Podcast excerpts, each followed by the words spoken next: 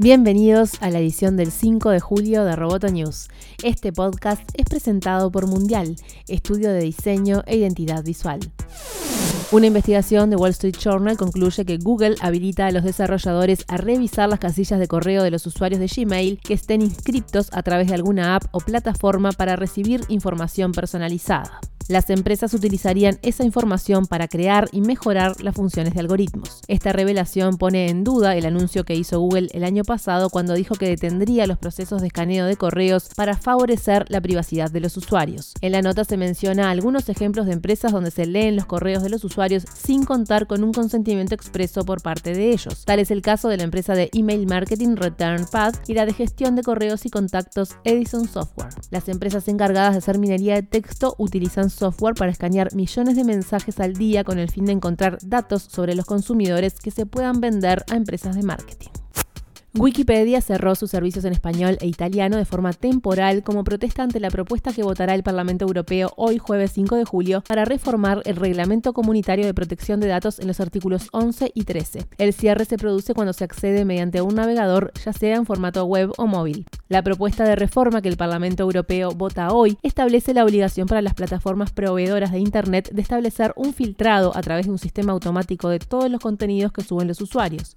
El objetivo es detectar material que infrinja las leyes de copyright. En un comunicado colgado en su sitio web, Wikipedia entiende que de aprobarse el código se dañaría significativamente la Internet abierta que hoy conocemos, al amenazar la libertad en línea e imponer nuevos filtros, barreras y restricciones para acceder a la web. Una de las partes más polémicas del borrador de la ley es el artículo 13 que propone que las páginas web puedan seguir albergando videos musicales siempre y cuando se garantice que los trabajos protegidos por derecho de autor no estén disponibles cuando no se haya acordado una licencia específica para su publicación Una de las figuras que se ha pronunciado en favor de la normativa sobre derechos de autor es Paul McCartney, que elevó una misiva a los europarlamentarios donde considera que los cambios propuestos en la normativa apoyarán y darán un mayor respaldo a los artistas y autores europeos.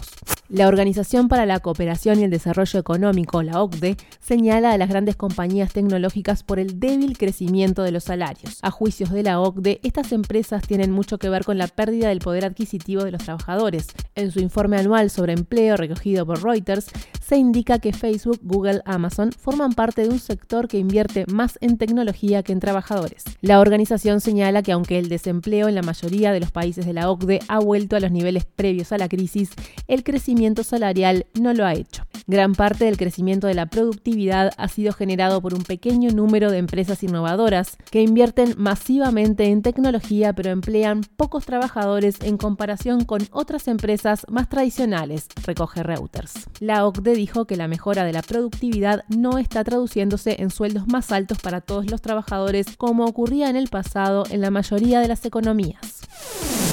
Roboto News es parte de Dopcast. Te invitamos a seguirnos en www.amenazaroboto.com, arroba amenazaroboto y facebook.com barra amenazaroboto. Hasta la próxima.